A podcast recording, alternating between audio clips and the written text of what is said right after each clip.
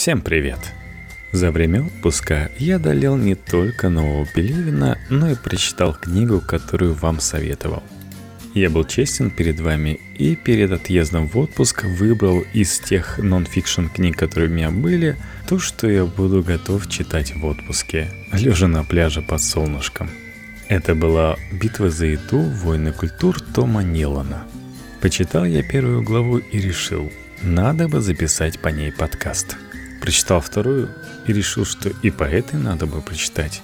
Так что решил я пойти в кои-то веки на интересный эксперимент. Так что буду читать, пока главы не кончатся, а они, надеюсь, короткие. Мне еще их читать. Либо пока вы в комментариях не напишите «все, хватит, пожалей нас». Так что в ближайшую неделю-две каждый выпуск это будет глава из «Битвы за еду», напомню вам. Глава первая Карп и крестьянские крестовые походы. Распад Римской империи, случившийся в V веке, поверг неграмотных в массе своей европейцев продолжительный обморок. И они позабыли все, что когда-либо знали об искусстве, архитектуре, водопроводе и даже сельском хозяйстве. Централизованная римская власть пала – Система торговых отношений разрушилась, воцарились войны и мор – Разрозненное городское население утратило приобретенные при римлянах знания и навыки. Европа оказалась в худшем положении, чем до оккупации. Среди достижений, которые римляне представили Европе, было искусство рыборазведения, то есть выращивание рыбы в прудах и естественных водоемах для пропитания – Многообразные виды искусственно разводимой рыбы, в особенности щука и лещ, обеспечивали необходимым белком и обогащали рацион обычных европейцев. Культура рыболовства получила широкое распространение и оказала значительное и прочное влияние на граждан Римской империи. Рыбу было легко разводить. Она являлась качественной пищей и позволяла местной знати собирать налоги – После падения Рима рыбные хозяйства на Западе медленно вымерли, хотя искусство архитектуры и внутренний водопровод продолжали развиваться на Востоке. Примерно через шесть столетий после падения Рима в 1095 году на Клермонском соборе во Франции папа Урбан II призвал христианские народы взять в руки оружие и освободить Иерусалим от владычества мусульман – Незадолго до этого он получил письмо от византийского императора Алексея с просьбой помочь в отражении турецких набегов, хотя сама идея крестовых походов набирала силу уже несколько лет. В любом случае подвиг был сомнительным – убедить тысячи неграмотных, плохо вооруженных, неподготовленных и истощенных крестьян совершить марш через всю Азию, чтобы завоевать город, который они никогда не видели и который на протяжении пяти веков после падения Рима в действительности не был христианским – Несколько ранее в том же году папа Урбан II возложил на госпиталь Ордена Антонитов миссию исцелять жертв эрготизма, широко распространенного в средневековой Европе заболевания, известного как Антониев огонь. Его вызывало употребление в пищу зерна, зараженного спорыньей, грибком-паразитом – Симптомами отравления были судороги, головная боль, рвота, маниакальное расстройство и галлюцинации, вызванные действием содержащейся в споренье лизергиновой кислоты. При тяжелых формах появлялась гангрена. Поскольку споренья обладает также выраженным сосудосуживающим действием. Средневековые крестьяне не знали о причинах заболеваемости, и число пострадавших с каждым годом росло – Примечательно, что даже в настоящее время спорынья может внезапно поразить до 10% урожая пшеницы. Крестьяне, чей ежедневный рацион состоял из пива, супа и хлеба, питались впроголодь, но связать вместе эпидемическое безумие и нехватку белковой пищи удалось лишь в конце 17 века – по мнению анонимного автора хроники «Деяния франков» около 1100 года, папа Урбан II в своей речи объяснил происхождение недугов, голода, жажды и прочих горестей, обрушившихся на европейское крестьянство. Невзгоды были насланы мусульманами, которые хотели разодрать христианскую плоть, чтобы добыть сокровища, зашитые под кожей, и вызвать рвоту, чтобы опустошить христианские желудки. В голоде и безумии, которые сотрясали охваченную эрготизмом Европу, папа обвинил мусульман. Здесь, конечно, скрытая ирония – в то время, когда значительная часть Европы все еще брела сквозь темные века, а до изобретения столовой вилки оставалось 400 лет, мусульманский мир переживал один из ярчайших периодов рассвета науки, математики, медицины и техники, какой когда-либо знала история. Мусульмане того времени скорее могли изобрести лекарства от эрготизма, а не наслать на Европу разнообразные недуги – Научно-технические и медицинские достижения исламского мира и, условно, более эгалитаристская идеология обеспечивали народу и более качественный и разнообразный рацион питания. Одним из новшеств, которые, по-видимому, тоже оставили мусульманам римляне, было рыболовство, в частности, разведение карпа, плодовитой, быстро растущей и всеядной рыбы, которую первыми одомашнили китайцы – Карп чрезвычайно вынослив. К примеру, он может неделями жить в небольшой емкости с водой и питаться объедками со стола, что позволяет и рыбе, и фермеру предпринимать дальние и долгие путешествия. На Западе к тому моменту карпа не знал никто, за исключением евреев Ашкеназии Центральной и Восточной Европы. Общеизвестно, что карп – костистая рыба, и хотя отбор костей в шаббат запрещен – Выяснилось, что мелкие кости карпа богаты желатином, который при варке сокращается и сгущает продукт до приятного на вкус рыбного желе. Оставшаяся кожа наполнялась фаршем и использовалась для придания формы традиционному еврейскому блюду гефилти фиш, которое в более привычном современном варианте готовится без кожи в виде котлет или кнелей – Таким образом, недостаток стал одним из утилитарных достоинств. В восточном мире происходило стремительное разведение карпа, что и обусловило колоссальное различие в объемах потребляемого белка между Востоком и Западом. Первую волну крестовых походов называют крестьянским крестовым походом или крестовым походом бедноты.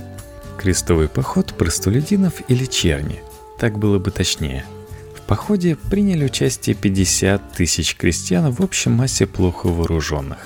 Лидером выступил монах Петр Пустынник или Петр Амьенский из Северной Франции, известный тем, что питался только рыбой и вином. Легенда гласит, что несколькими годами ранее, во время предыдущего визита в Константинополь, у гроба Господня в Иерусалим Петру явился другой большой любитель рыбы – Иисус из Назарета – он призывал Петра возглавить крестовый поход и, возможно, заодно в виде маны небесной привести со Святой Земли секрет разведения карпа.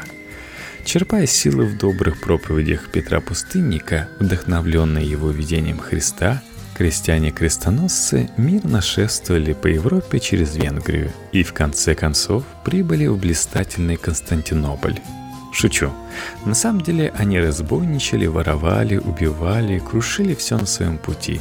Это была оргия насилия, грабежа и антисемитизма.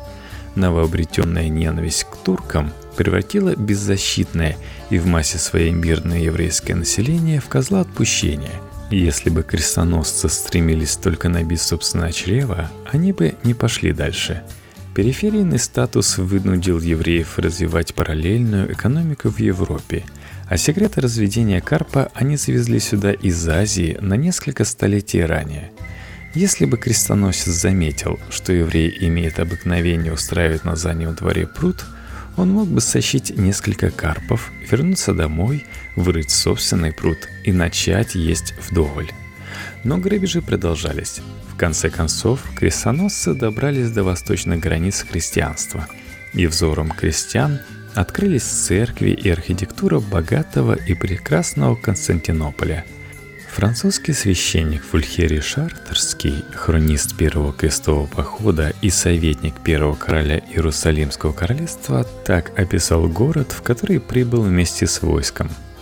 «Сколь благороден и прекрасен Константинополь, Сколько в нем монастырей и дворцов, построенных с изумительным искусством. Сколько удивительных изделий выставлено на его площадях и улицах. Было бы слишком долго и докучно говорить подробно об изобилии всевозможных богатств, о золоте, серебре, тысячи видов тканей, святых реликвиях, которые находятся в этом городе, куда во всякое время многочисленные корабли привозят все, что необходимо людям. Увидев сокровища Константинополя, крестоносцы принялись грабить с удвоенной страстью – они раздирали город на части в пароксизме ничем не сдерживаемой алчности.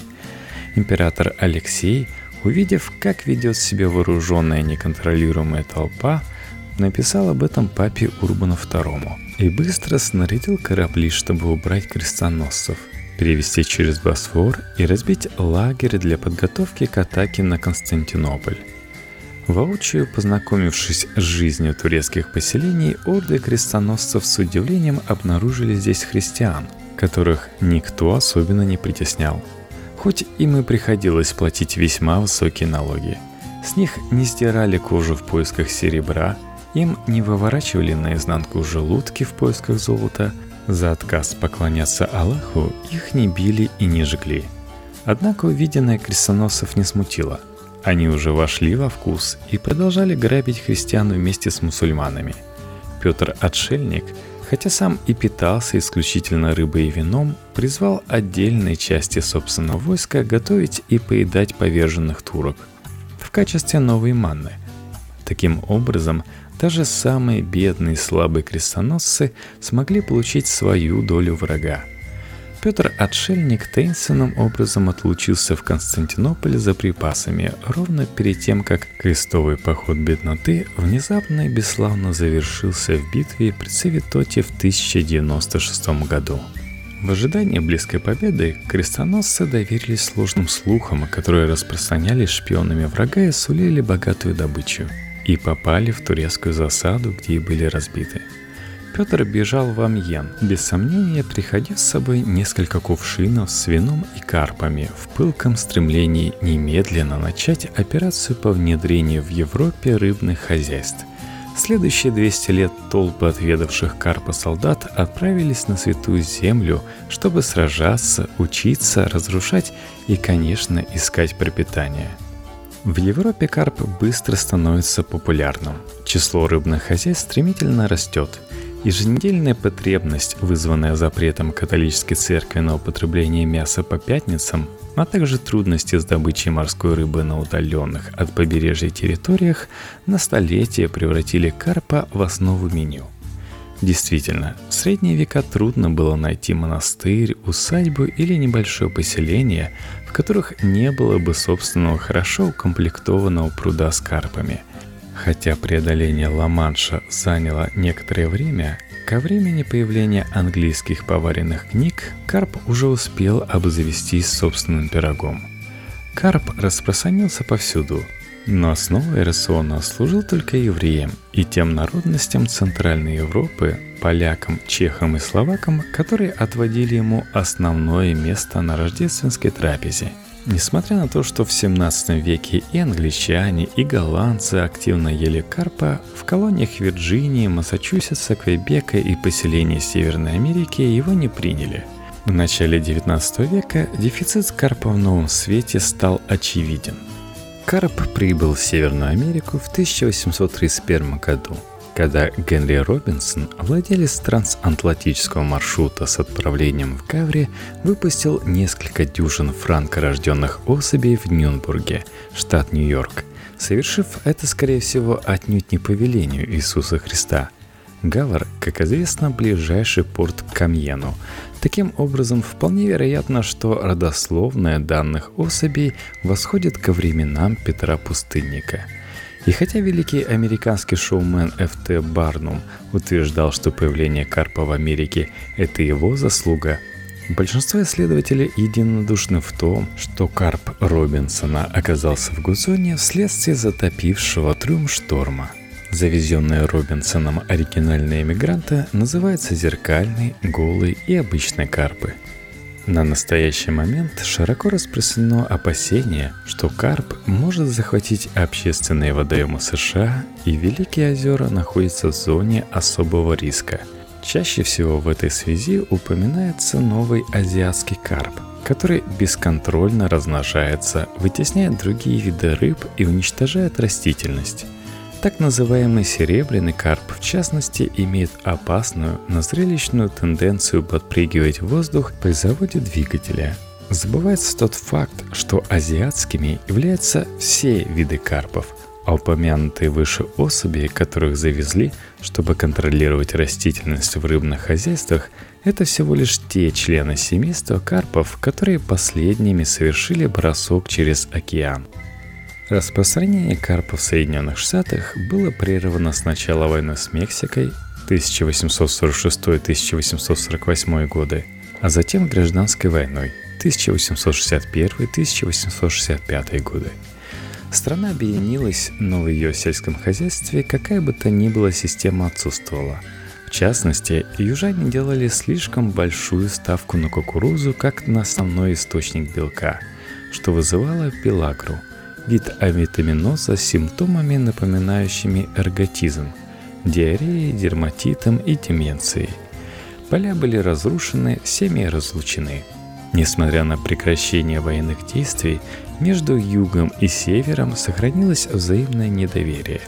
В 1870-е, избрав целью не больше не меньше, чем консолидировать страну в едином порыве любви к карпу – правительство США начало импортировать рыбу главным образом из Германии. Многие по-прежнему называют карпа немецким. И строить крупные государственные рыбные хозяйства.